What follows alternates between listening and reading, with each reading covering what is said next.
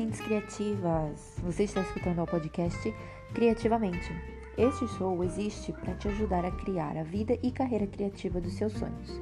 Eu sou sua host, Jéssica Rocha, e você pode ficar por dentro de todas as coisas criativas me seguindo no Instagram, em @jéssica_rocha_s.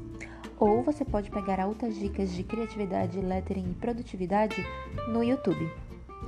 Mas, por agora, vamos mergulhar no episódio de hoje. O que eu queria falar com você aqui hoje é sobre como construir a sua marca sem mostrar o seu rosto. Por quê? Bom, eu tive que passar por isso, de ver essas regras, põe regras aí entre grandes aspas, de que você tem que mostrar o seu rosto, de que você precisa mostrar o seu rosto. E olha só, mostrar o seu rosto realmente ajuda a sua marca pessoal. Realmente ajuda, tá? Mas se você não quer, como é que você pode fazer? É possível fazer? Você pode construir uma marca sem o um rosto? Sim, você pode. E como é que isso é feito? Vamos descobrir. A essência, gente, de uma marca não é o seu rosto, é você, é quem você é. Tudo bem, o seu rosto ele realmente ajuda a definir o que é a sua marca, a pessoa que está por trás daquela marca, e isso é excelente para conexão com quem está do outro lado, olhando para você. Mas existem diversos fatores que podem limitar a sua habilidade de mostrar o seu rosto, seja um pouco de timidez, fatores culturais, baixa autoestima, baixa confiança em si mesmo, uma questão de conflito entre trabalho e vida pessoal, amigos e família também são um fator bem forte, privacidade e vários outros fatores pessoais podem interferir na sua capacidade de mostrar o seu rosto para sua marca. Então, como a sua marca pode ser bem sucedida sem o rosto? Trouxe aqui para vocês algumas dicas. Vamos lá. Eu vou passar para vocês 10 dicas essenciais do que é que você pode fazer, o que é que você pode levar para frente para manter a sua marca crescendo, mesmo sem mostrar o seu rosto. Recomendo que você mostre? Sim, mas faça isso no seu passo, no seu tempo. Eu fiz isso no meu tempo aos pouquinhos, com calma, seguindo o meu ritmo para eu não queimar demais a minha energia, porque como uma pessoa extremamente introvertida, eu ter que ficar me mostrando, mostrando o meu rosto, que era algo que eu não tinha o costume, era extremamente forte, era extremamente. É, era um gasto muito forte de energia. Eu não queria fazer aquilo. Então eu fiz aos pouquinhos, com pequenas coisas, para que eu conseguisse mais confiança, mais vontade de estar ali me mostrando. E hoje eu consigo fazer com muito mais facilidade. Então vamos lá, primeira dica das 10. Tenha uma identidade visual incrível. Invista nisso, invista em descobrir quais são as suas cores de fato tá? Procurar uma paleta de cores na internet não é achar a sua paleta de cores. Ah, mas ela é bonitinha, eu gostei, combina com o que eu quero. Não faça isso. É muito raro as ocasiões em que isso realmente dá certo. Faça um estudo das cores, faça uma avaliação do que é que realmente combina com os valores que você quer transmitir, com o que a sua marca quer passar. E aí crie sua identidade visual, aos poucos cria logo, os elementos-chave que vão fazer a sua marca ser reconhecida, para quando a pessoa olhar um post seu no Instagram, no Facebook, onde for, ela saber identificar. Ou se ela vê algo com as cores da sua marca parecidas, ela vai pensar em você. E isso acontece. Eu já recebi mensagens de pessoas que viram, nossa, eu vi essa imagem e achei que era sua, porque era algo que tinha um pouco da vibe que eu transmito na minha identidade visual. Então, isso vai ajudar você a criar essa conexão, mesmo se você não estiver mostrando seu rosto ainda. Segunda dica: crie um podcast. Eu percebi que usar a minha voz era muito mais fácil, pelo menos no começo, do que eu ficar mostrando meu rosto. E isso me ajudou a construir mais confiança, mais segurança para ficar na frente da câmera e fazer exatamente a mesma coisa que eu faço aqui no podcast, que é falar com vocês. Mas, né, tinha essa barreira do meu rosto aparecer. Então me ajudou bastante. Terceira dica: seja destaque. Seja fácil de encontrar e de identificar. Se diferencie no meio da multidão.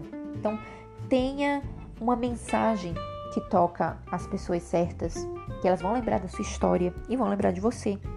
Então, tudo que você puder fazer para te diferenciar vai valer a pena. Então, os elementos gráficos, os ele a forma como eu falo nas minhas legendas de post, nos meus blogs, eles são meus. Esses formatos são inteiramente meus. Os elementos que estão ali são inteiramente meus. Tem outra pessoa que use. E se outra pessoa começar a usar, vai ser uma cópia minha. Então, é, eu tenho os meus diferenciais sendo mostrados constantemente para as pessoas se acostumarem com o que a minha marca é, mesmo se eu não estiver presente. Use representatividade. Você tem funcionários? Se você tiver funcionários ou parceiros que se sintam mais confortáveis em falar no seu lugar, em aparecer no seu lugar, use isso.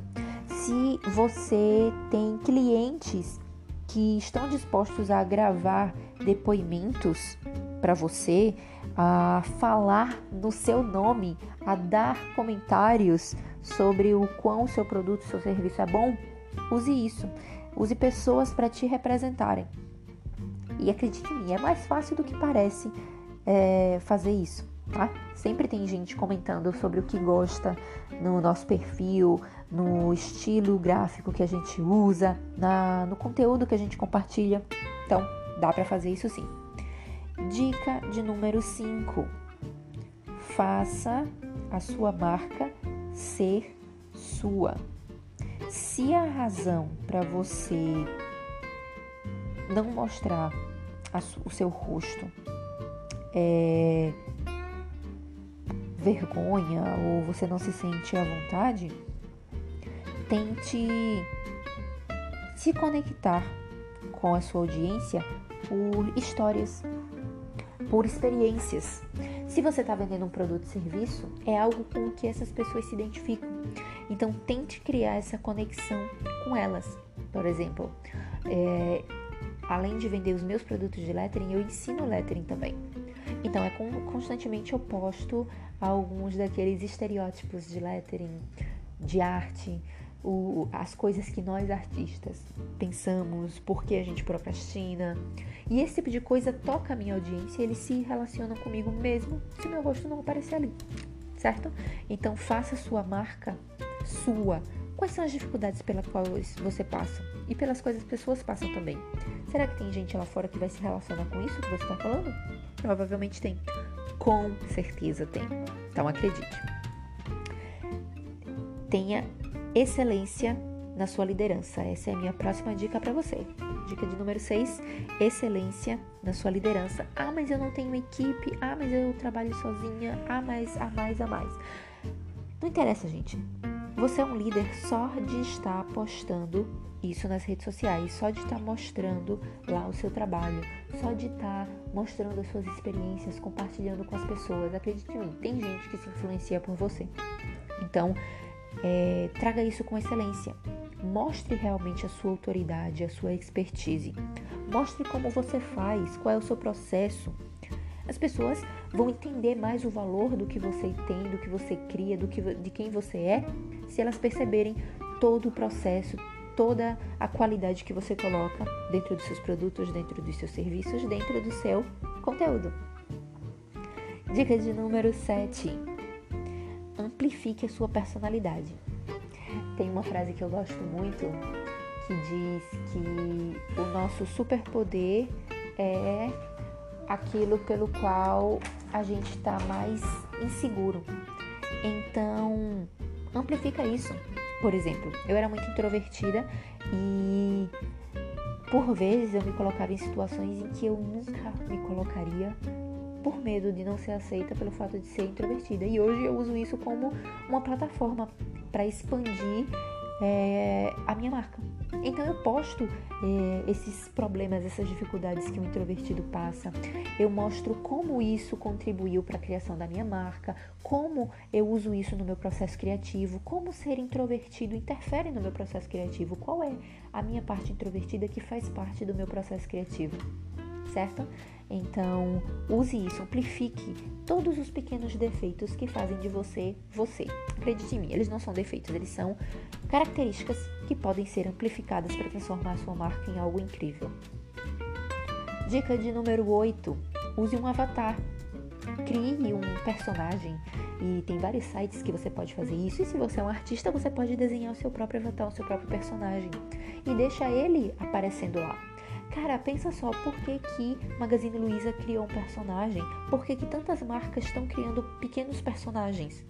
Porque essas marcas elas são já tão grandes que mesmo se elas quisessem muito, não dá para botar a pessoa que está por trás da marca, porque são muitas pessoas, uma só não vai representar a marca inteira.